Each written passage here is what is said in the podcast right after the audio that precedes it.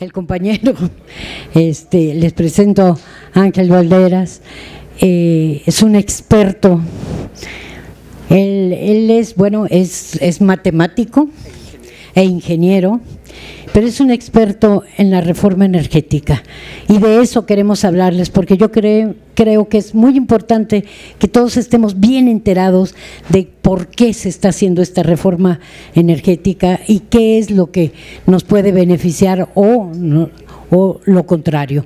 Entonces, este, pues esto es la Brigada para Leer en Libertad y creo que sin más le demos la palabra a Ángel y que después vamos a poder, perdón, sí, después vamos a poder eh, que hagan algunas preguntas si quieren. Gracias. Ya, ya, creo que estaba apagado. Bueno, buenas tardes. Eh, qué bueno que están por aquí, qué bueno que vinieron a comprar libros o a ojear libros, lo que hicimos muchos estudiantes cuando no teníamos dinero. Yo, yo estudié en Querétaro, ingeniería, nos veníamos aquí a hojear los libros de la editorial MIR de matemáticas porque eran para lo que nos alcanzaba el dinero. No nos alcanzaba para las editoriales este, norteamericanas, así es que varios traemos escuela rusa en matemáticas pero también eso ha sido muy útil en la vida. Eh, y bueno, pues gracias a Paloma, a la Brigada para Leer en Libertad, a Paco Ignacio Taibo, a toda la gente que ama la lectura, yo siempre he defendido la lectura, soy amante de los dispositivos, traigo celular, tableta, uso portátil. Y yo siempre he dicho, no es importante el soporte en el que lees, lo importante es leer. Eso es lo importante.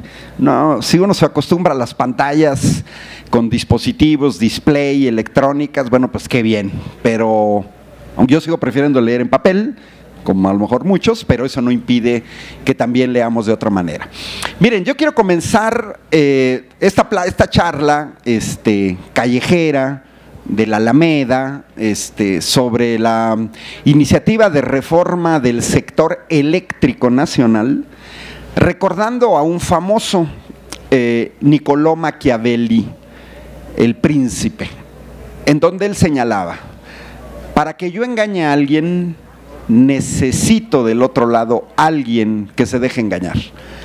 Me parece una de las verdades más absolutas escritas hace más de 500 años. Hace 500 años alguien ya decía, está cañón engañar a gente que no se deja engañar. Pero es facilísimo engañar a gente ingenua. Y entonces la idea es venir a platicar aquí con ustedes utilizando energía eléctrica la luz que tenemos ahorita, el micrófono que estoy utilizando, las cámaras que están grabando y transmitiendo, los que nos están siguiendo con sus dispositivos, los que cargaron sus celulares, los que están en tabletas, los que están en computadoras, sin, sin electricidad no hay internet, no, no funcionan los modems y de eso es lo que tenemos que ver. Aquí no se trata de cuestiones mínimas, técnicas, finas, de, esos abogados a pantalla tontos que sacan un articulito, una ley, cosas así. No, aquí estamos hablando de cosas serias. La electricidad no se puede tratar como cualquier bien. No, no es una chamarra, no es un mantel, no es una silla podemos vivir sin sillas, podemos vivir sin manteles, podemos vivir sin sacos, sin zapatos. Pero, pero el mundo actual sin electricidad no funciona, ni modo. La energía siempre ha sido así. Desde que los seres prehistóricos utilizaron por primera vez y descubrieron por primera vez el calor, y se dieron cuenta que con eso podían soportar el frío, no lo soltaron. No lo soltaron y no lo han vuelto a soltar. Porque seguimos utilizando esa misma fuente de energía como una señora que vende tlacoyos o que vende guaraches. Y mi abuelita del Estado de México, Jiquipilco. Pues claro, es energía. Y la energía es vida. Y también es un estilo de vida. Entonces, ¿de qué estamos hablando cuando el presidente lanza una iniciativa para reformar el sistema eléctrico nacional? Estamos hablando de algo que es estratégico para un país, no para una familia, sería irrelevante, ni siquiera para la Ciudad de México sería irrelevante. Esto es estratégico para México y es una cuestión de seguridad nacional. Tan es cuestión de seguridad nacional que las principales potencias en el mundo no permiten que sus sectores energéticos estén controlados por extranjeros no lo permiten. Sería extremadamente grave, porque el que controla la energía puede apagar en cualquier momento el switch. Y hazle como quieras. Febrero de este año se viene una onda gélida en Texas, la política energética del PRIAN. Esto no es que nos fue mala suerte, nos cayó el chahuistle, no. Resultado de una política energética que a finales de los años 90 México era autosuficiente en gas natural. Y el gas natural es uno de los principales energéticos para generar electricidad. Se viene la onda gélida en Texas y el gobernador de Texas, Greg Abbott, da la indicación de que había tal frío en Texas que dejaron de exportar gas natural. Y a los primeros a los que les pegó, pues fue a México. Seis estados de la República, tres mil kilómetros de frontera, 4.7 millones de usuarios afectados, 3.600 empresas, madrazo de 52 mil millones de pesos quemados en menos de una semana. Yo vivo en el estado de Querétaro, cuyo presupuesto anual es de 40 mil millones de pesos. La UNAM tiene un presupuesto de 40 mil millones de pesos. Pues aquí se quemaron en menos de una semana 52 mil, 54 mil millones de pesos. O sea, más que el presupuesto de un estado. ¿Por qué? Pues porque las empresas dejaron de recibir gas natural, uno de los energéticos esenciales para que funcionen las empresas. Los usuarios se quedaron sin luz dejó de funcionar Internet, ya no había luz y en pleno invierno ya no había electricidad ni gas natural para la calefacción. Miren, yo soy chilango también, ¿eh? Pero por más que los chilangos se quejen del frío, no, Chihuahua, Durango, Tamaulipas, ¿eh? este, Baja California, Norte, la Sierra de Durango, 30 grados bajo cero, así, Guanaceví, la Sierra Tarahumara, estamos hablando de que allá ahorita ya, ya nevó y ya están bajo cero. Y los que hemos vivido en países fríos, sabemos lo que es estar parado ahí y no aguantar el frío. Que el frío entra por los zapatos, penetra arriba y es insoportable. 70 muertos de hipotermia en Texas en febrero. Muertos de frío. Frío. Y entonces el gobernador de Texas cierra la llave y les dice, hinches mexicanos, no les vendo. Háganle como quieran, a ver, no les vendo gas. ¿Qué, qué vamos a hacer? ¿Los vamos a invadir? ¿Los vamos a obligar? ¿Le vamos a decir a Biden, no, te vamos a hacer manita de puerco, véndenos gas? ¿No? Otro, otro ejemplo, ahorita hay un problema entre Argelia y Marruecos y Argelia le cierra un gasoducto a Marruecos con el que el gas llega, gas natural llega a España para generar electricidad. Pues pagan los platos rotos los españoles, porque hoy Argelia le dice a España, pues ¿qué crees? Te cuesta cuatro veces más caro el gas. Ah, ¿no me lo quieres comprar? No me lo compres. Te va a tirar, la población va a tirar al gobierno y se te va a armar una revolución porque en pleno frío te vas a quedar sin gas. Hay que recordar la historia, porque si no recordamos la historia, cometemos un gravísimo error. Adolfo López Mateos nacionaliza la energía eléctrica no porque fuera un hiperrevolucionario en los años 60, ni porque adorara a Mao Zedong, ni tampoco porque estuviera con Fidel aquí en Cuba, ni porque amara a Lenin. No, lo hizo porque las empresas privadas que dominaban el mercado mexicano de la electricidad no les interesaban las poblaciones pequeñas, no les interesaba el campo Y entonces no llevaban electricidad por una sencilla razón, no era lucrativo. Mercados lucrativos el Valle de México, órale. Y a todos ustedes, no, bueno, a todos nos ven cara de consumidor con un signo de pesos en la mano. Órale, lo que sea el Valle de México, le entramos. ¿Por qué creen que cerraron Luz y Fuerza del Centro? Mucha gente cree que el cierre de Luz y Fuerza del Centro se debió a la energía eléctrica. No, se debió al negocio de la fibra óptica porque la red de fibra óptica, el número de usuarios que cubría la red de fibra óptica de luz y fuerza del centro, superaba a toda la que tenía en el país Comisión Federal de Electricidad. O sea, negocio jugosísimo. Y entonces cierran luz y fuerza del centro. Y entonces, regresando en la historia, miren, vivir sin electricidad, pues es regresar a la edad de piedra. Y ya lo vivieron los europeos en los años 70 específicamente en el 73. Guerra árabe-israelí. Aquí todo está relacionado, ¿eh? todo está relacionado. Los europeos, Canadá y Estados Unidos apoyan a Israel. Y en represalia, los países árabes, igualito que hizo Greg Abbott de Texas ahorita en febrero, cierran la llave del gas y del petróleo. Y le dicen a los europeos, y además fue en pleno invierno, ¿eh? Y le dicen, órale, papacitos, se quedan sin petróleo, man. Quebraron, quebraron miles de negocios de periferia. La gente no se podía mover. Los letreros en las gasolineras es sorry, no oil. Nada, mano. Gasolina racionada.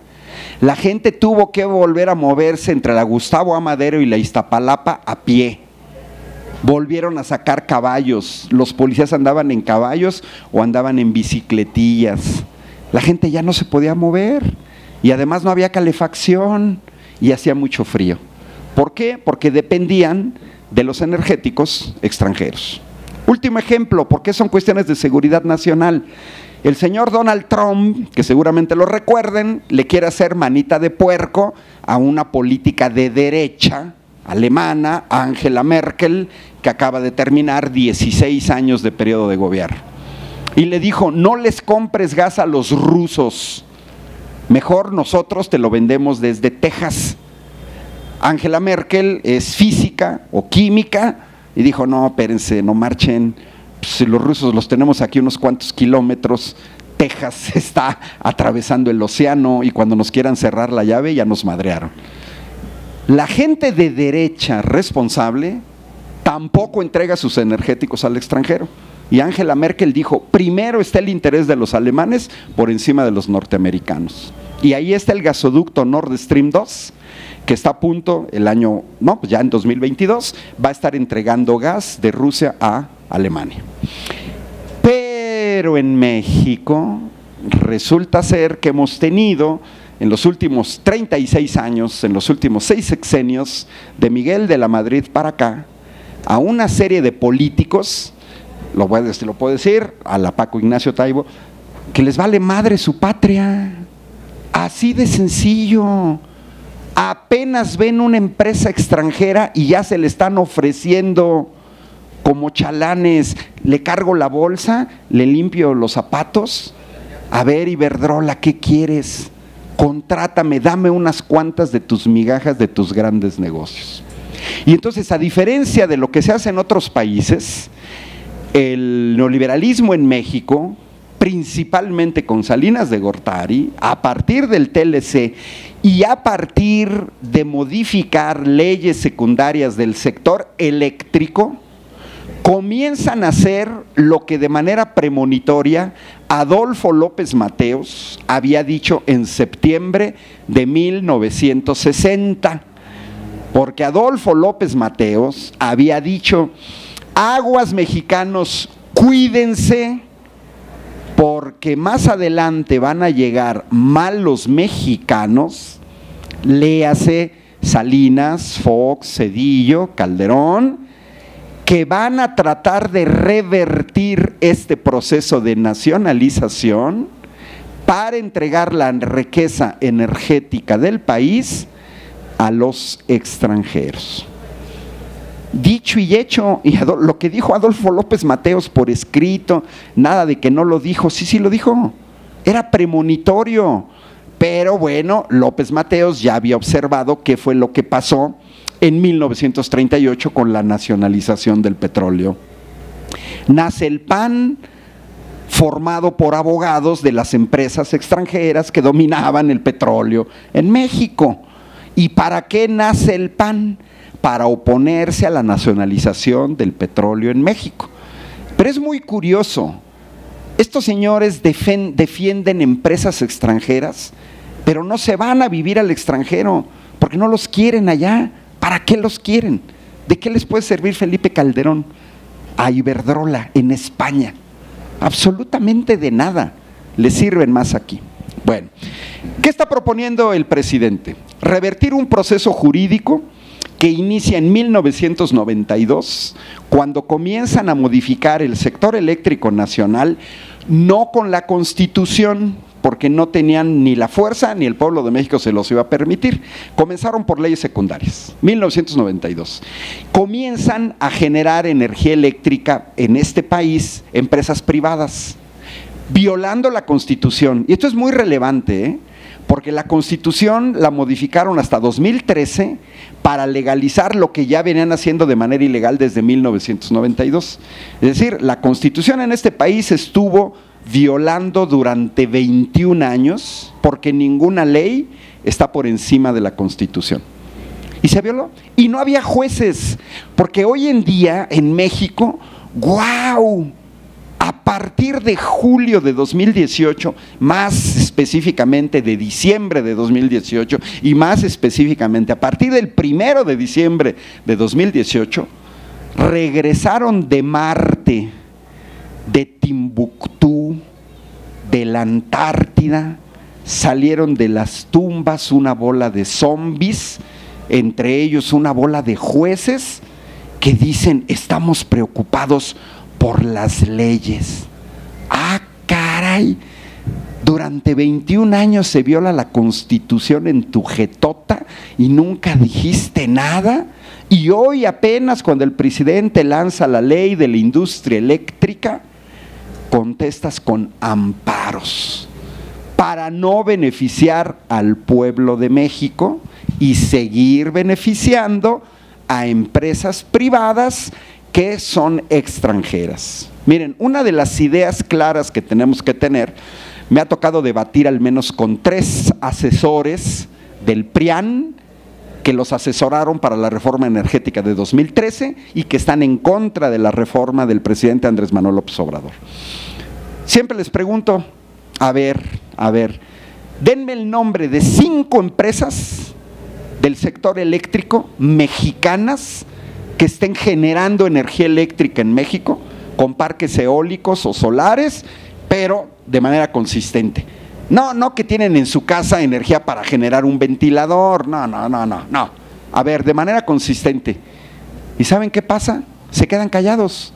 El último, uno, con un doctorado de la UNAM, que da hasta vergüenza, con un doctorado de la UNAM, como ya no sabía qué decir, pues ya nomás dijo, pues es que yo, yo prefiero que, que, que aunque sean extranjeros, pero con tal de que sea más barato a ver, monito, te voy a agarrar de las orejas. No, con todo y tu doctorado de la UNAM, un sape. ¿De dónde sacas que las empresas privadas extranjeras son hermanitas de la caridad que te van a dar la electricidad más barata cuando lo que caracteriza a una empresa es el lucro? Todas las empresas en el mundo, desde la tiendita de la esquina hasta Walmart o Jeff Bezos en Amazon, lo que caracteriza es la ganancia. No se puede sostener ningún negocio donde los ingresos son menores a los egresos y el lucro máximo se obtiene reduciendo los costos y eso se explica por qué en Estados Unidos una de casi todas las grandes empresas que ganan mucho dinero ni siquiera tienen sindicatos y tienen condiciones laborales pésimas.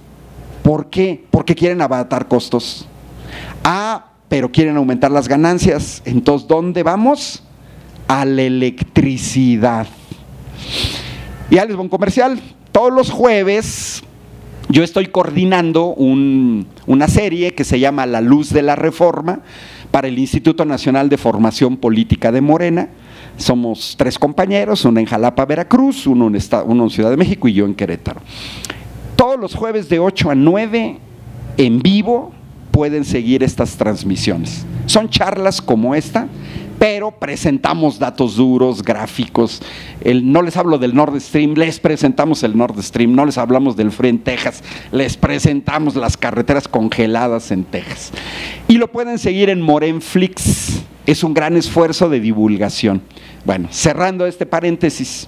Y me acordé porque la semana pasada tuvimos que destinar dos, dos transmisiones a las tarifas y a desmontar estas tonterías que andan diciendo el Consejo Coordinador Empresarial, la Coparmex y empresarios mexicanos disque del sector eléctrico que lo único que sirven es para irse por los chescos de las empresas extranjeras.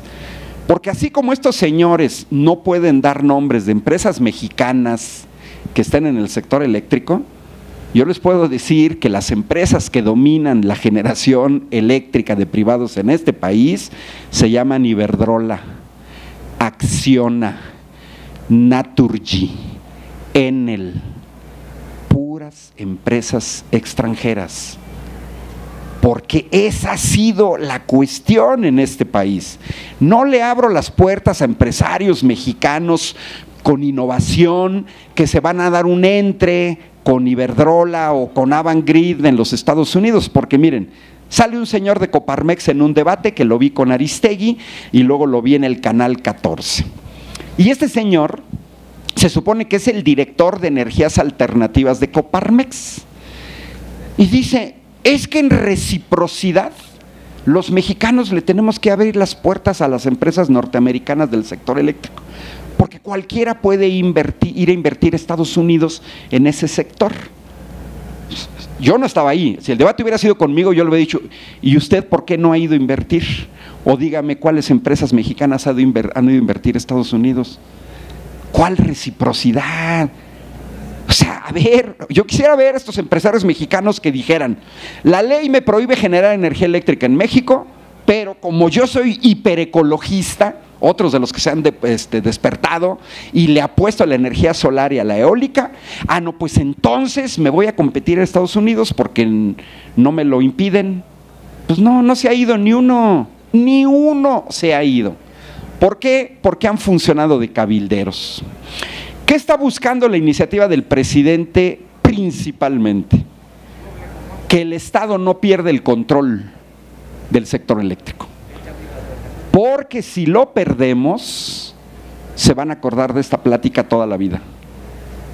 Porque el pueblo español permitió la privatización del análogo de la Comisión Federal de Electricidad, que era una empresa fundada en los años 40 por el dictador Francisco Franco, Endesa, cuyo objetivo era electrificar España el mismo objetivo que Comisión Federal de Electricidad y Luz y Fuerza del Centro.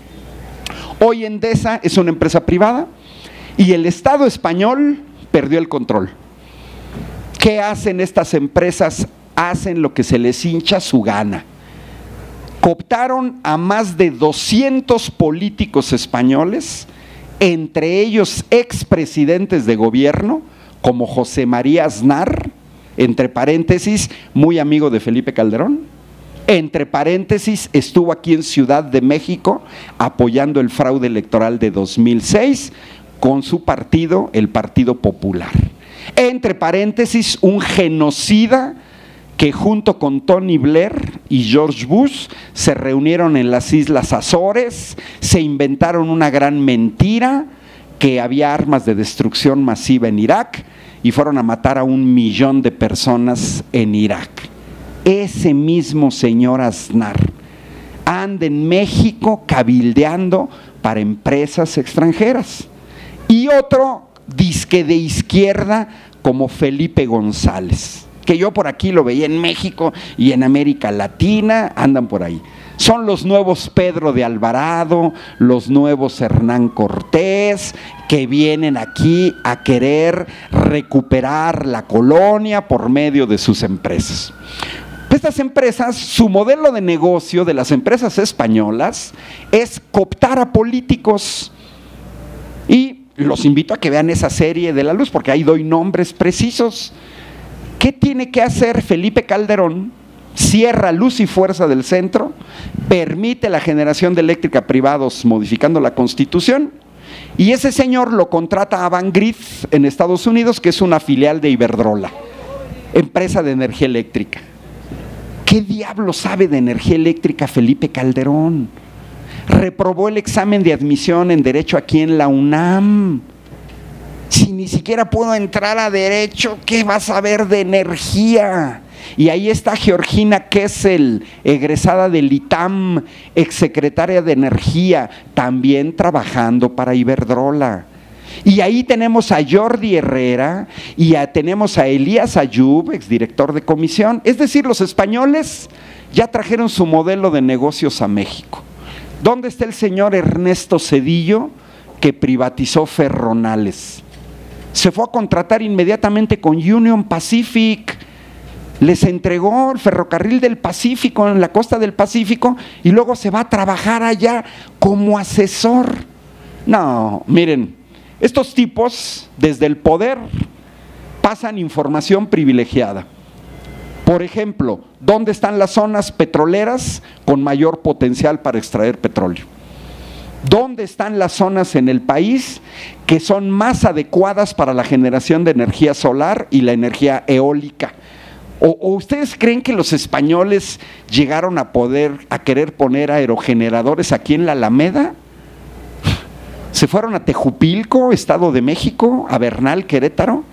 No, esos señores llegaron directito al istmo de Tehuantepec, una de las mejores zonas del mundo para producir energía eólica y transformarla en energía solar. Las tarifas. ¿Qué busca la iniciativa del presidente? Tomar el control. Es fácil, miren, es más fácil detener algo antes de que suceda que revertirlo muy complicado revertirlo. ¿Por qué? Porque una reforma constitucional requiere dos terceras partes de la Cámara de Diputados, que Morena y aliados no los tienen, requieren dos terceras partes de la Cámara de Senadores, que Morena y aliados no los tienen, y requieren la mayoría en 17 congresos estatales, que esos Morena y aliados sí los tienen. Pero de nada sirve que tengas el paso 3 si no puedes cumplir el paso 1. Es dificilísimo, ¿eh? Una cosa sería Morena que tuviera las dos terceras partes. Y eso también es otro mensaje para la ciudadanía en México. No basta ganar el poder ejecutivo, es también muy relevante el poder legislativo. Porque si que queremos revertir grandes cambios, se requieren mayorías calificadas en el Congreso de la Unión y en la Cámara de Senadores. Hoy en día España está gobernada por la izquierda, un gobierno muy parecido al de México. La coalición del Partido Socialista Obrero Español, Pedro Sánchez, jefe de gobierno, con la izquierda española de Unidas Podemos, que vienen del movimiento de los indignados, que nacen casi igual que Morena, que vienen casi como Morena de un movimiento. Bueno, son nuestros pares Unidas Podemos. No pueden, las empresas españolas aumentan las tarifas como les da la gana. ¿Y, cuánto les da la gana? Pues fíjense que en el último año las tarifas eléctricas en España han aumentado tres veces. Tres veces. Chequen sus recibos de electricidad y vean cuánto pagan. Me voy a ir baratísimo. Una casita pequeñita aquí en Ciudad de México. Que paguen 200 pesos mensuales, 200 pesos el bimestre, para que todo sea más barato. Bueno, pues pagarían 100 mensuales hace un año, hoy estarían pagando 300 pesos. Y los que como yo pagamos 300 pesos mensuales, yo estaría pagando 900. Eso es en el último año, porque en los últimos cinco años, tres años, perdón, tres años, la electricidad ha aumentado cinco veces en España. El triple en un año, en un año, ¿eh? de 2020 a 2021. Y cinco veces más de 2018 a 2021. Cinco veces más. Eso quiere decir que si tú pagabas al mes 200 pesos, vas a estar pagando mil.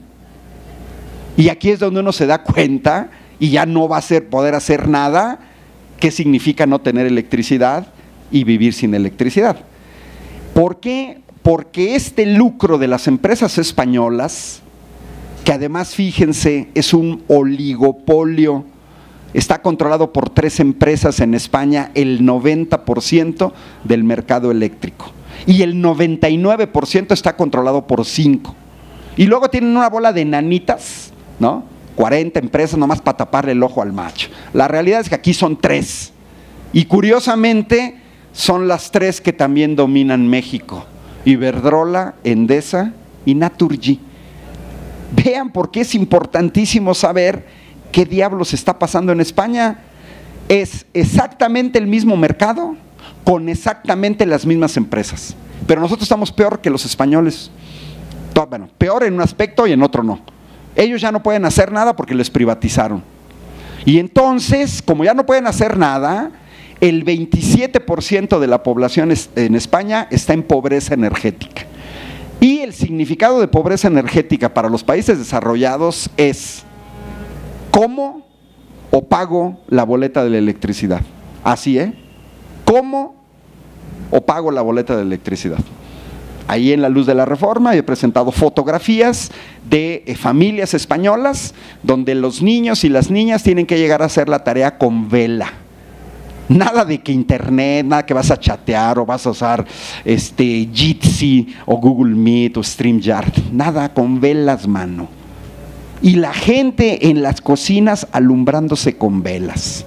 Hoy en día en España, niños y niñas en plena pandemia que tienen que salir a tomar clases a las calles, que ya tienen ubicados hoteles, restaurantes con buena señal de wifi y ahí se pasan sentados en las banquetas cuatro o cinco horas para tomar sus clases porque sus papás ya no pueden pagar la electricidad para tener un modem. Y además en España han llegado a tal nivel, y ese es, exactamente el mismo mercado que dejaron en México. ¿eh? Ojo, todas las leyes dejadas por el PRIAN, dejaron un mercado que se llama mercado marginalista, que es un mercado de disque subastas que podríamos simular hoy 12 de la noche. Todos ustedes comercializan energía eléctrica y se vienen aquí a las 12 de la noche. Y cada uno de ustedes propone un precio distinto del kilovatio hora. No, pues yo dos pesos, yo unos 50, yo tres pesos, etcétera. A las 12 de la noche, ¿eh? Nadie en España, hoy miércoles, nadie a esta hora en España sabe cuánto va a cortar la electricidad mañana, mucho menos pasado mañana. Los españoles no saben cuánto van a pagar la electricidad, pero ya tienen un contrato y la tienes que pagar. Por eso los tienen agarrados del cuello, por eso les pueden cobrar tres veces más o cinco veces más, porque además hay letras chiquitas donde dicen, de aquí no te zafas, papacito, durante un año. Y si te quieres zafar en un año, vienen las penalizaciones. Y las penalizaciones son tan altas que mejor dejas seguirte esquilmando como lo venía haciendo. Así es ese mercado marginalista. Y han llegado al extremo de que cada hora se paga la electricidad de manera distinta. Cada hora. O sea, cuesta una hora entre las 12 de la noche y la 1 de la mañana, entre la 1 de la mañana y las 2 de la mañana. Si van a hacer posadas, está bien, nada más párenlas antes de las 5 o 6 de la mañana. Porque a partir de ahí empieza a subir el precio de la electricidad y en las horas en que más la gente necesita electricidad, que son 10 de la mañana a 2 de la tarde y 6 de la tarde a 10 de la noche, cuando la gente llega cansado a verse una película, algo, ¿ah? a esa hora la electricidad cuesta el doble. Resultado, que hay familias en España que se levantan a las 3 de la mañana, aquí no estoy inventando, es real, a poner la lavadora a las 3 de la mañana para pagar menos la electricidad. Ese es el mercado, esas son las leyes que dejaron aquí en México. Y dejaron a sus cabilderos, jueces, organismos discautónomos como la CRE, Comisión Reguladora de Energía, como la CNH, Comisión Nacional de Hidrocarburos, que usurpan las funciones del gobierno y se le ponen al tú por tú al gobierno, en un verdadero gobierno paralelo, con apoyo de los jueces, ¿eh? O apoyo de los jueces que dicen, sí, te amparo. Ah, ¿no te gustó lo que está haciendo el gobierno de Andrés Manuel López Obrador? Te amparo. Oye, yo no me amparé, a ti también te amparo. Oye, van pasando por ahí, los amparamos. Es algo inédito. A mí me tocó dar una batalla contra la ley del ISTE en el 2007. Y yo me amparé. Pues soy empleado federal, soy profesor del Tecnológico de Querétaro. Ah, bueno, pues a todos mis compañeros, que fueron dos terceras partes que no se ampararon del Tecnológico, a pesar que son ingenieros, se los cargó el payaso. Porque en los otros, los que sí nos amparamos, estamos protegidos por el artículo décimo transitorio. Y estos compañeros les mandaron una zanahoria, no, mira, acá vas a ganar las afores privadas, etcétera. Órale. Yo tengo compañeros que ya murieron con una pensión de 3 mil pesos cuando tenían derecho a 30 mil, 10 veces menos. Pues sí, pero ni modo, se dejaron engañar. Y acá lo mismo, entonces me toca la batalla contra la ley del ISTE y los jueces dijeron, solamente el amparo es válido para quien se ampara. Me tocó apoyar a los maestros entre 2015 y 2018 para tirar la reforma educativa, que era una reforma laboral. Pues los maestros ampararon, unos sí, otros no. Los que se ampararon dijeron se salvaron, los que no se ampararon se los cargó el payaso. Ah, pero ahora estos zombies que vienen de Timbuktu, estos jueces mexicanos, salen dos empresas mini mini del sector eléctrico y se amparan contra la ley de la industria eléctrica. Y el juez Juan Pablo Fierro dice, amparo a todos y todas, se hayan amparado, no se hayan amparado, pásele, pásele, por aquí estamos regalando amparos. Todos conocemos la lentitud de la justicia en México. Sin embargo, estos señores, en horas, fíjense, ni siquiera en días ni en semanas, en horas de que el gobierno emite una directriz, están ya otorgando amparos. Ya se despertaron estos zombies, pero sirven a intereses extranjeros. ¿Qué se trata de evitar? Pues que no caigamos en este oligopolio que nos pueda aumentar las tarifas en el momento en el que les dé la gana. Que el país no pierda el control de los energéticos a manos de extranjeros. No nos la vamos a acabar. Porque además dentro de sus cómplices están organismos supranacionales, Fondo Monetario Internacional, Banca Mundial, que además nos tienen agarrados del cuello porque el PRIAN dejó una deuda de 11 billones de pesos, por los cuales estamos pagando solo de intereses 750 mil millones de pesos. Les recuerdo que el presupuesto total de Ciudad de México de un año son 250 mil millones de pesos y que lo que estamos pagando de intereses de la deuda externa es tres veces. Es el presupuesto total de Ciudad de México cada año solo por los intereses, ni siquiera le hemos bajado nada a la deuda, es más, la deuda ha seguido aumentando por las devaluaciones del peso, porque la deuda la dejaron contratada en dólares. Bueno, la propuesta del presidente es muy racional, ya vamos de, de filo. Miren, no se dejen engañar con otro detalle. Resulta ser que ahora la derecha mexicana ya se convirtió en ecologista ya se convirtieron en feministas, ahora en que son este, la legalidad. Ahora otro aspecto es que ellos son bien chidos y dicen que la propuesta del presidente es energías sucias contra energías limpias. Bueno, otra vez Maquiavelo. ¿Qué significa energías limpias? En esencia, energías que no generen dióxido de carbono. Y entonces ahora nos vienen a decir a los mexicanos hinches mexicanos, todos, todos ustedes, van a destruir el planeta con esa reforma de Andrés Manuel López Obrador. Y sale el director de energías limpias de Coparmex a decir, con la iniciativa del presidente, si se aprueba, van a aumentar el 45% de las emisiones de dióxido de carbono. Miren, yo enseño matemáticas no a nivel elemental, a nivel superior, porque me dedico a formar ingenieros, pero también ellos tienen problemas con los porcentajes. Entonces le digo, a ver, escuincle, no es, no me digas 45%, me tienes que decir 45% de qué. Porque si es el 45% de un peso, son mugrosos 45 centavos. Pero si es 45% de mil millones de dólares, son 450 millones de dólares. Así es que no ande por la vida como los de Coparmex diciendo 45%. No, no, a ver, ¿45% de qué? Miren, nosotros no somos los que contaminamos. Acaba de sacar la jornada antier, más o menos, pues un dato que los que hacemos investigación ya lo conocemos perfectamente. Si aquí queremos ir a buscar a contaminadores que emiten dióxido de carbono, los tenemos que ir a buscar a los países ricos. Así de sencillo. Y aquí los principales contaminadores del mundo son los chinos, porque los chinos se han convertido en la fábrica del mundo. Entonces es facilísimo decir, hinches chinos están contaminando, pero todo el mundo le compra, incluidos los gringos y los alemanes, los productos chinos. Ah, qué chido. A ver, en vez de que se produzcan en China, llévenselos a Alemania. El 30% de la generación de energía eléctrica en Alemania viene del carbón. Es lo que más emite dióxido de carbono. Los alemanes, 30% y nos los quieren venir acá a presentar como, ay, son los verdes, son, son bien amigables con el ambiente, este, ellos quieren generar con eólica y con solar. Pues sí, pero miren, ni nos debe de sorprender que Francia, Alemania, España e Italia le estén apostando a las energías renovables. Por una sencilla razón, no tienen petróleo y no tienen gas. Se la llevan de calle al Reino Unido o a Noruega o incluso Holanda. Pero ¿saben por qué? Porque ellos sí tienen gas y tienen petróleo en el Mar del Norte.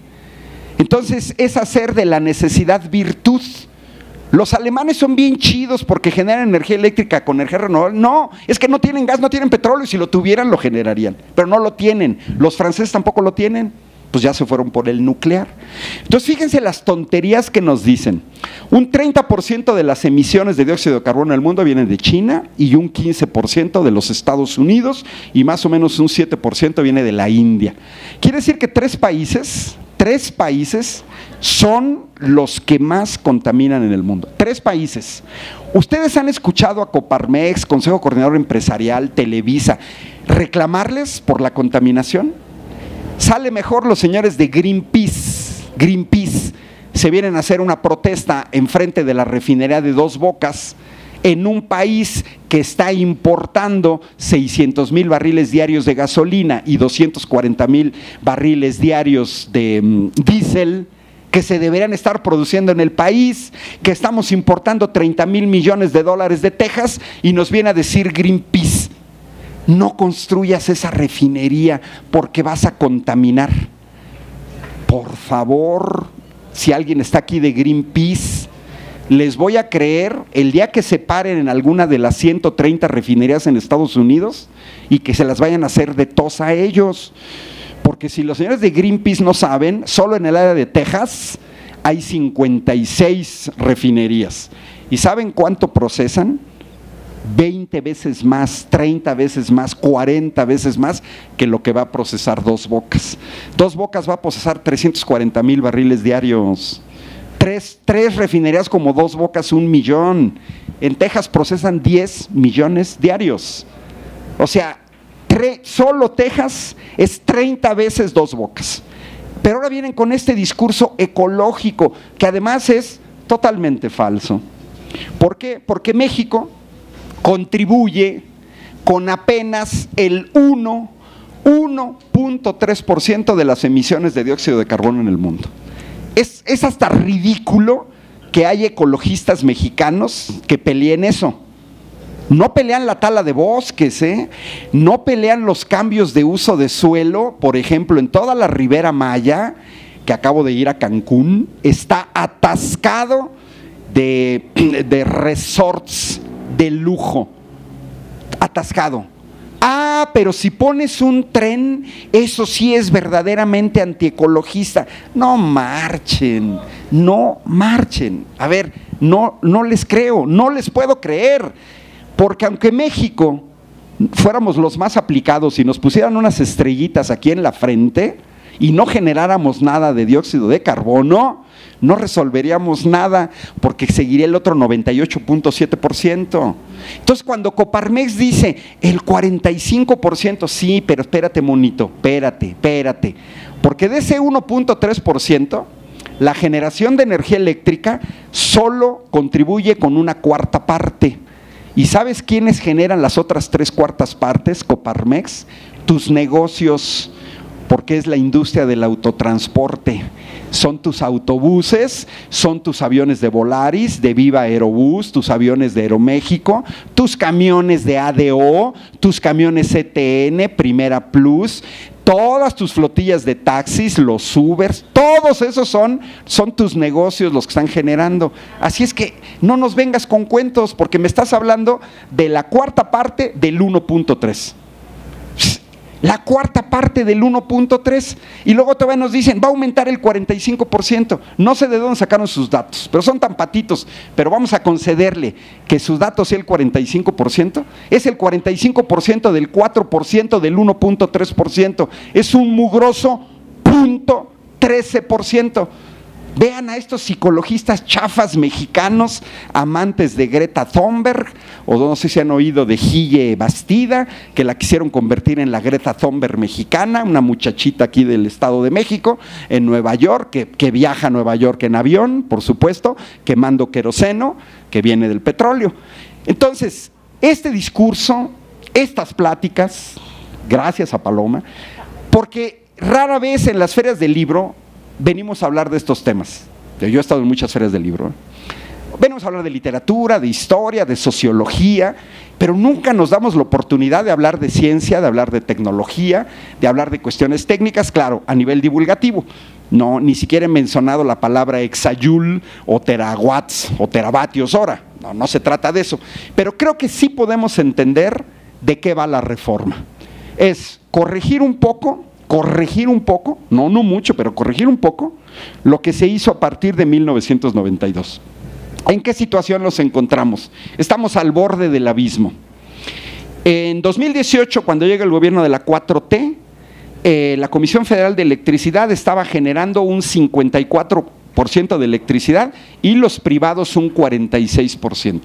Esa es, eso es la herencia del PRIAN, 54-46. Ya eso es gravísimo, porque en este país el 100% de la energía eléctrica la generaba Comisión Federal de Electricidad y Luz y Fuerza del Centro. Bueno, ahorita, en 2021, Comisión Federal bajó del 54 al 38%. Y los privados aumentaron del 46 al 68%. O sea, andan al 62%. Andan ya casi de generar dos terceras partes. Pero son bien abusivos. Ahí en la luz de la reforma tenemos una serie de los contratos leoninos. Son bien abusivos porque generan electricidad, pero no han construido en este país ni una, ni una sola torre de transmisión de energía eléctrica. Preguntémonos todos y todas los que estamos aquí, ¿cómo le hacen las empresas españolas Iberdrola, Naturgy, Endesa? A generar energía eléctrica allá por Juchitán, en el istmo de Tehuantepec, ¿cómo llevan esa electricidad a las tiendas OXO de Monterrey? A ver, la, única manera de transportar la electricidad es usar las líneas de transmisión y de distribución de Comisión Federal de Electricidad, pero no quieren pagar lo justo. ¿Y saben por qué? Porque dicen que ellos son ecologistas. No, que se los crea su, abuela.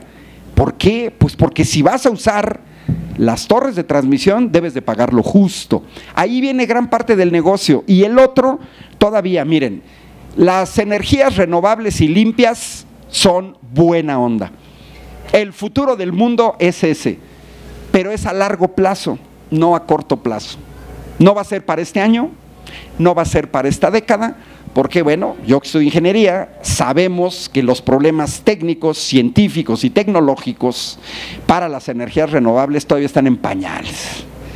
Todavía hay un mega problemón que nadie, absolutamente nadie, ha podido resolver, que es almacenar grandes cantidades de energía eléctrica.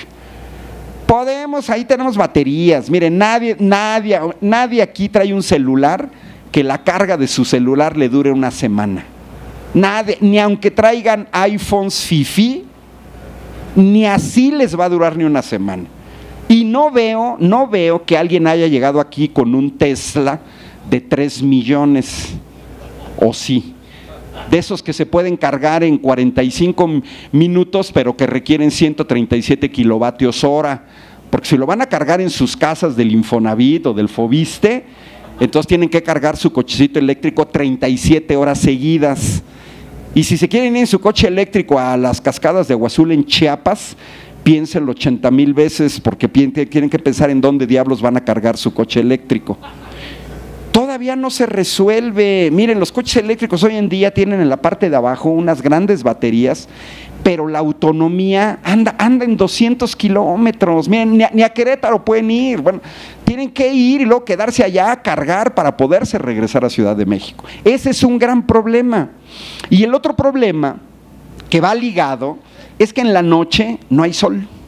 Es una perogrullada. Sí, pero no se genera energía eléctrica porque no hay radiación solar. Si está nublado, baja la eficiencia. Si llueve, baja la eficiencia. Si una parvada de pájaros te cagan los este, paneles solares, baja la eficiencia. Los tienes que estar limpiando, porque si están sucios, te va a bajar la eficiencia, ¿eh? Ya, de entrada. Si te baja la eficiencia, no le puedes garantizar a Comisión Federal de Electricidad la entrega continua de cantidades de energía eléctrica. Y lo mismo pasa con el viento, porque en cada época del año el viento cambia más rápido, menos rápido, en una dirección, en otra dirección. Entonces no generan. Y entonces ese problema que se llama intermitencia, ¿saben quién lo tiene que resolver? Comisión Federal de Electricidad. Si le sumamos contratos a 20, 25 años, respaldo de intermitencia, una simulación de autoabasto y de que usas las líneas de transmisión, de 2013 para acá, este chistecito les ha costado a ustedes y a mí 470 mil millones de pesos de subsidio a extranjeros. 470 mil millones de pesos. El doble del presupuesto de Ciudad de México, más que el presupuesto de educación. De ese calibre es el daño que la reforma energética del PRIAN dejó a este gobierno y bien complicado de resolver. Si esta reforma no pasa, a finales de la década, los privados van a llegar a generar el 85% de la energía eléctrica en este país y Comisión Federal va a estar a la, a la extinción porque va a generar únicamente el 15% de electricidad. Y ahí sí que Dios nos agarre confesados, porque ya caímos en las garras de empresas extranjeras que van a hacer lo que quieren.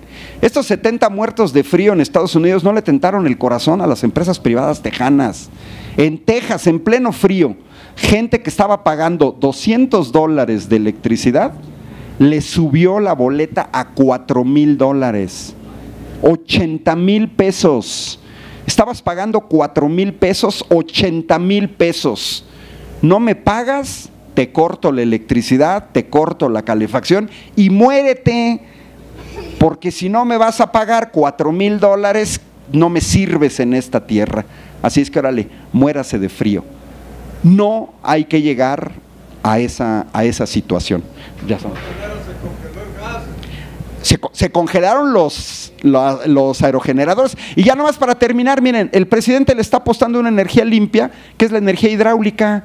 Y la energía hidráulica no tiene el problema de la solar ni de la eólica. La hidráulica genera en la noche, en la mañana, en la tarde, esté nublado, sople el viento, no sople el viento, vaya de dirección oeste, suroeste, la energía este, hidráulica. Entonces, que no mientan porque la iniciativa del presidente es muy racional desde el punto de vista técnico, desde el punto de vista económico y pone en primer lugar la energía hidráulica.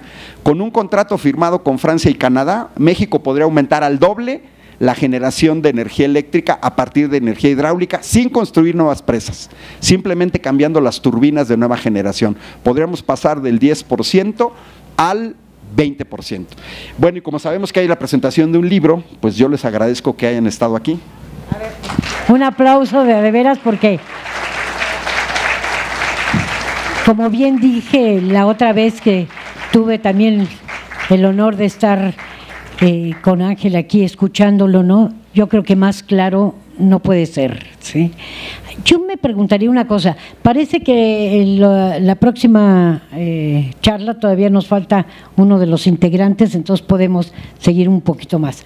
Eh, pero yo me pregunto una cosa, bueno, ¿y qué podemos hacer nosotros ahora? Porque bueno, está en manos de la Cámara, está en manos de, de- de- del Senado, pero ¿qué podemos hacer nosotros como sociedad para poder realmente hacer presionar? ¿sí? Miren, los energéticos es sobrevivencia de una familia. Hoy en España no solamente son las familias, han quebrado centenares de empresas pequeñas, principalmente del sector alimentario, fonditas y pequeños restaurantes, que son los que tienen que consumir altas cantidades de electricidad para sus refrigeradores. En sus casas el refrigerador más o menos consume el 44% de la energía eléctrica porque es un electrodoméstico que tiene que estar conectado las 24 horas del día. Y no se puede jugar con la salud de la gente. Acaban ahorita de meter a la cárcel a un chef inglés porque hicieron una fiesta en un pub inglés y este buey tenía prisa, no coció bien la carne, la descongeló, luego la volvió a meter al refrigerador, resultado, intoxicados y muertos. Porque los refrigeradores son así, no es que yo puedo descongelar y volver a congelar, uno se muere. ¿eh? Ahorita en España, ahorita en diciembre, está cerrada una de las principales empresas siderúrgicas españolas, Sidenor, porque no pueden pagar la electricidad. Es decir, no solamente son las familias, son incluso las grandes empresas. Y tan es así que ya muchas empresas en España están pensando irse de España a países donde la electricidad cueste menos. ¿Qué podemos hacer nosotros los ciudadanos? A ver, los senadores y los diputados son representantes populares, no se mandan solos. ¿Qué tenemos que hacerlos? Presionarlos para que aprueben la iniciativa de reforma. Ah, no, vamos a sacarlos a balcón. Miren, yo les garantizo, ahora sí, voy a hacerme vulgar, me corto uno y la mitad del otro. Ahorita debe de haber ya cabilderos de empresas extranjeras intentando maicear a diputados en México. Y que no se hagan, porque la reforma energética de 2013 fue aprobada con sobornos millonarios. Ahí está Odebrecht. Estos tipos recibían maletas de dinero en contra de su patria. ¿Qué tenemos que hacer? Presionarlos, sacarlos a balcón. Hay un instrumento que, miren, está bien ver en, en internet TikToks, sí, pues, está bien, pero véanse la Gaceta Parlamentaria, eso es una chulada. En la Gaceta Parlamentaria aparecen las votaciones de cada ley en la Cámara de Diputados durante décadas. Y si uno le pica, esta ley, la reforma energética de 2013, fue votada tantos votos del PAN, tantos del PRI, tantos del PRD. Y si uno le pica ahí, se despliega la lista de los nombres. Los vamos a tener que exhibir. Es traición a la patria.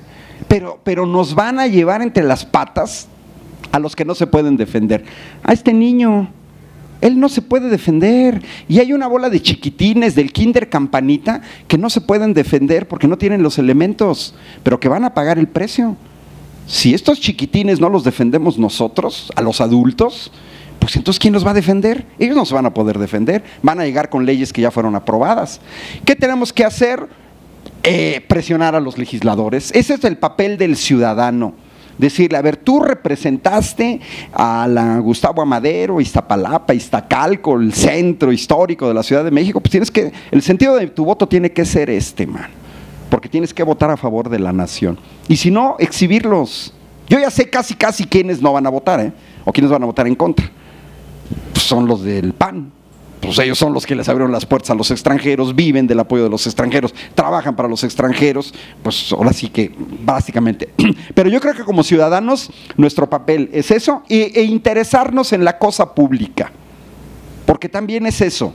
Eh, el pueblo de México, a diferencia de otros pueblos, ha estado muy alejado de la política, también ha sido resultado de la represión del partido casi único, del PRI.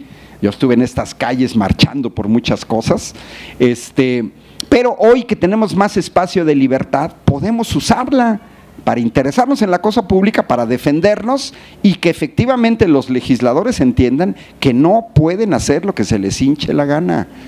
Porque si no, tienen, si no sienten presión ciudadana, miren, mejor los gringos, esos se van a hacer hasta piquetes afuera de las casas de los legisladores, ¿eh? Y los traen como mecate de cochino y van y los esperan en la Cámara de Diputados, en la Cámara de Senadores. Ahí sí los legisladores gringos le tienen un pavor a su, a su ciudadanía, ¿eh? Porque lo están vigilando permanentemente, algo que no hacemos en México, pues entonces hacen lo que quieran. ¿Alguien quiere hacer alguna pregunta?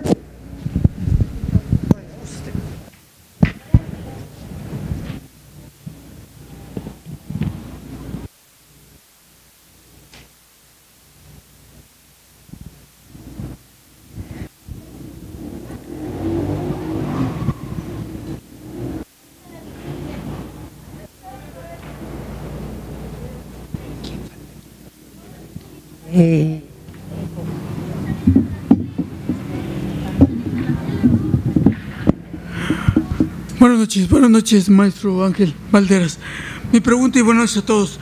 Mi pregunta es, según como yo entiendo esta ley, o se aprueba, o se aprueba, o nos carga el payaso. ¿Hay algún plan B? Mire, yo creo que sí. Eh, el presidente primero quiso modificar leicht el sector eléctrico. Se promulgó la ley de la industria eléctrica. Fue aprobada, porque ahí, qué buena pregunta, porque miren, ahí los mexicanos tenemos otro problema. Tenemos un gobierno que llegó con 30 millones de votos. 11 millones de votos de diferencia contra su más cercano este, competidor. Ganó con el 52% de los votos como no se veía en décadas. Ganó la mayoría de la Cámara de Diputados, ganó la mayoría de la Cámara de Senadores. Eso se llama aquí y en todo el mundo legitimidad. Tenemos un gobierno legítimo que no llegó por fraude, como Salinas de Gortari, como Enrique Peña Nieto o como Felipe Calderón. Entonces, un gobierno legítimo apoyado por la gran mayoría de los mexicanos. Y bueno, un gobierno legítimo usa su mayoría, propone la ley de la industria eléctrica, la aprueba la Cámara de Diputados, pero sale el juez este Juan Pablo Fierro y la detiene. Fíjense nomás la medida antidemocrática. Una persona de las que ganan 400 mil pesos mensuales, que nadie eligió, porque a los jueces nadie los elige, se atreve a detener una ley de un gobierno legítimo, legítimo, electo por 30 millones de mexicanos y aprobado por la Cámara de Diputados. Eso ya no lo podemos permitir, porque esas personas no representan a nadie. El presidente lo advirtió, que fue como su plan B, pero ahora creo que fue la apuesta más alta. Dijo, si me vuelven a bloquear la ley, pues vamos, por inconstitucional, pues vamos a modificar la constitución. En esas estamos. Bueno, ¿qué puede ser el plan B, el plan C? A ver, miren, con calma. Vamos a suponer que no se aprueba. No hay la mayoría y no se va a aprobar en esta legislatura porque no hay la mayoría. Bueno, pero vean el avance de las fuerzas del cambio en el país. En estas elecciones del 21 de junio, Morena ganó 11 de 15 gubernaturas. Y, otra doceava no la ganó ni el PAN ni el PRI, otras dos las ganó Movimiento Ciudadano y el Partido Verde, San Luis Potosí, Nuevo León. ¿Qué quiere decir? Estas fuerzas van de salida. Bueno, pues mira, ¿cuál podría ser el plan B? Que casi yo le diría el plan C. Pues mira, si no pasa, lo, todos nosotros tenemos un deber en la siguiente, en 2024, no solamente ganar la presidencia de la República, sino darle al próximo presidente o presidenta la mayoría de dos tercios en la Cámara de Diputados y en la Cámara de Senadores. Y ahora sí, mano, como cuchillito en mantequilla. Y además a mí me gustaría más eso porque sería el pueblo el que contestó y dijo, ah, sí, en esas estamos, pues ahora te voy a ganar la presidencia y las dos terceras partes de la Cámara de Diputados y de la Cámara de Senadores. Así es que te, ahora, ahora sí, pero además sabes cuál sería ese escenario. Ahí sí sería un cambiadero de leyes y de la constitución aprovechando una mayoría. Eso es lo que no han entendido ellos. Por no querer ceder en este lucro, pueden perder casi todo lo que habían avanzado. A mí me parece que eso puede ser. Ahora, tenemos un presidente que es inteligente, ¿eh? ya eh, ha exhibido a empresas y les está haciendo por la buena, bájale a tus ganancias, no que pierdas, bájale a tus ganancias. Algunos empresarios ya se metieron en la línea Pues de que van a ganar menos, pero van a seguir teniendo trabajo. Entonces yo creo que posiblemente el plan B de Andrés Manuel pues es sobrellevarla en los próximos tres años y volver a hacer un intento. Va a haber elecciones ahorita en 2022. De las seis gubernaturas en juego, miren, yo casi les puedo apostar, Morena va a ganar mínimo cuatro. Y, y va a pasar de gobernar 17 estados a 21. La fuerza regional que se está conformando en el país es de tal envergadura que, ya panistas y priistas se están quedando sin dinero y ellos compiten comprando votos. Entonces también es tener paciencia y tener cabeza fría, no desesperarse, pero yo diría que hay que intentarle, hay que presionar a estos legisladores a que por primera vez en su vida voten a favor de la nación. Bueno, muchas gracias, profesor Ángel. Este, nos ha dado una buena perspectiva. Yo lo conocí en redes sociales y nos ha dado una buena visión. De hecho, yo imaginé a futuro casas, si, si no se aprueba la reforma, casas con velas, ¿no? Gente viviendo en velas como en la Edad Media. Entonces, esto sí pone una alarma. ¿Qué opina usted? ¿Cómo considera que como sociedad, como población, podemos hacer para dar a conocer esta perspectiva que nos esperaría si no se llevara a cabo esta reforma? Y bueno, otro punto sería acerca de la distribución del mercado, 45% dice que las empresas se quedarían y el 55% CFE. En este, en este escenario, digamos, ¿qué esperaría? Si se quedara así la reforma, ¿qué escenario nos esperaría como consumidores, como sociedad? Y muchas gracias por sus, opiniones. Yo, yo creo que si se mantiene el control y la política del actual gobierno, eh, yo no veo que la reforma vaya a bajar las tarifas. Eso prácticamente es imposible y lo tenemos que saber. El petróleo se está acabando, es un recurso no renovable y todavía todas las fuentes alternativas para generar energía eléctrica, para que se den una idea, todas las renovables apenas llegan a un 10%. O sea, no, no dan la energía que el mundo necesita. Entonces, como no la dan, todavía vamos a seguir un trecho. ¿Con la reforma van a bajar las tarifas? No. Pero sí estamos seguros de una cosa, no van a aumentar y no van a aumentar en los niveles de Estados Unidos o los niveles de España, donde los mercados están totalmente liberalizados. Eso es una cuestión que tenemos que tener, es como defensa propia. Y en parte de lo primero que dijiste, miren, somos una generación de mexicanas y mexicanos que tenemos que hacer honor a nuestros abuelos, porque nuestros abuelos nos heredaron Pemex, Comisión Federal de Electricidad, Luz y Fuerza del Centro, el Seguro Social, el ISTE, la educación pública y gratuita. Tenemos que hacerles honor.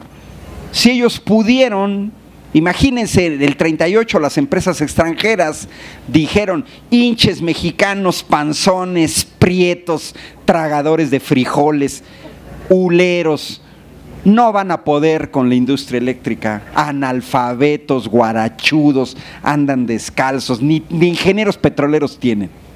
Nos van a pedir, nos van a venir a rogar que regresemos con nuestros ingenieros güeritos, bonitos de ojos azules, WASP. Y nuestros abuelos ni fueron por ellos. ¿Qué eran nuestros abuelos? Los chalanes de los ingenieros vieron, aprendieron y dijeron, tenemos que sacar. Pagaron muchos incluso con su vida, ¿eh? Hubo acá ingenieros del Politécnico que en experimentar pagaron con su vida. Pero salió adelante y salimos adelante en condiciones terriblemente más complicadas. El neoliberalismo avanzó en nuestras mentes de mucha gente en inocularnos individualismo donde yo me trato de salvar y ya que los demás este, ya no. Entonces, es una batalla cultural, eh, no hay que desesperarse, hay que estar muy atentos, pero yo creo que no, no podemos soltar este sector. Es más, le vamos a dar una lección a los españoles de decirles, miren, así se defienden las empresas públicas, porque hoy tenemos un gobierno que está recuperando lo público. Miren, miren, fíjense, otra cosa absurda que dicen es que Comisión Federal gasta mucho dinero y Pemex y, este, y Luz y Fuerza del Centro por eso la cerraron. A ver, a ver, cuestión mínima de economía. Una cosa es gasto y otra cosa es inversión. Y los mexicanos tenemos que recuperar nuestra memoria corta. y ahí les va un dato esencial. En 2012, cuando llega Peña Nieto, las ganancias de Pemex, ganancias, no ingresos, ¿eh? O sea, ingresos, quítale, quítale toda la corrupción del sindicato de Romero de Champs y la corrupción de todos los funcionarios de Pemex. Aún así, las ganancias en un año de Pemex eran del orden de 70 mil millones de dólares al año. 70 mil millones de dólares, 1.4 billones de pesos de ganancias de Pemex. Que no me vengan a decir que meterle dinero a Pemex es, es perder dinero. Y entonces, a ver, todos estos neoliberales del ITAM o del TEC de Monterrey, que, no se han metido al sitio web de Fortune y revisar las primeras empresas en el mundo, quiénes son las que tienen más ingresos, y uno descubre que del top 10, de las primeras 10, 7 son del sector energético y 6 son del sector petrolero.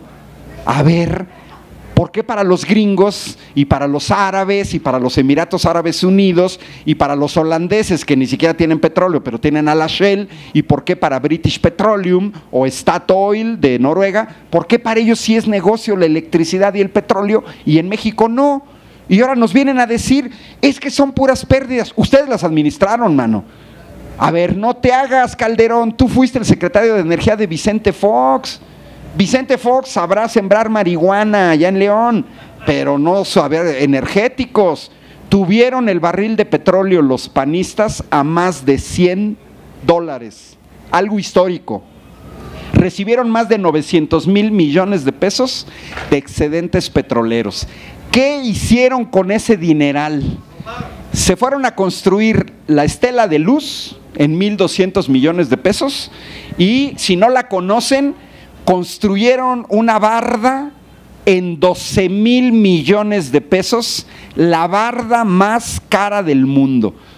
Yo les digo a mis estudiantes, váyanse por el arco norte de Querétaro a Puebla, bájense y tómense una selfie con la barda más cara del mundo, 12 mil millones de pesos. Nosotros no tenemos la culpa de que ellos hayan sido ineptos en administrar Comisión Federal y Pemex, porque hoy tenemos un gobierno que ya paró el guachicol, el robo de combustibles, la mayoría, que le está metiendo dinero a Comisión Federal, le está metiendo dinero a Pemex y todavía le sobra para construir un aeropuerto internacional, un tren, un corredor interoceánico, una refinería y para retomar el tren Toluca Querétaro que dejó ahí Peña Nieto tirado. O sea, no, es que no es destino, no es destino que Pemex y Comisión, porque sí, son mal administradas. Ustedes las administraban mal. Hoy tenemos a Rocío Nale, una magnífica secretaria de Energía, a Víctor Romero, director de, Pemex, y a Manuel Bartlett, magnífico director de Comisión Federal de Electricidad, que se la están rajando en los hechos para defender a estas empresas nacionales. Entonces también hay que decirles, no, el hecho de que tú administraras mal no quiere decir que los demás administren mal. Ustedes las administraron mal. Fíjense, Francia, tres cuartas partes de la energía eléctrica en Francia proviene de la energía nuclear. No tienen petróleo, no tienen gas. Pero las plantas de energía nuclear están nacionalizadas. O sea, los franceses no se andan con cuentos de que no, no, no. A ver, están nacionalizadas y las controla el Estado, man. ¿Ya? ¿Cuál es el problema? Pues nada, o sea, no hay, no hay ninguno. Pues por favor, un gran aplauso y muchísimas gracias. Yo creo que ya no, porque eh, si no, no van a tener posibilidad. Luis Arturo está por ahí.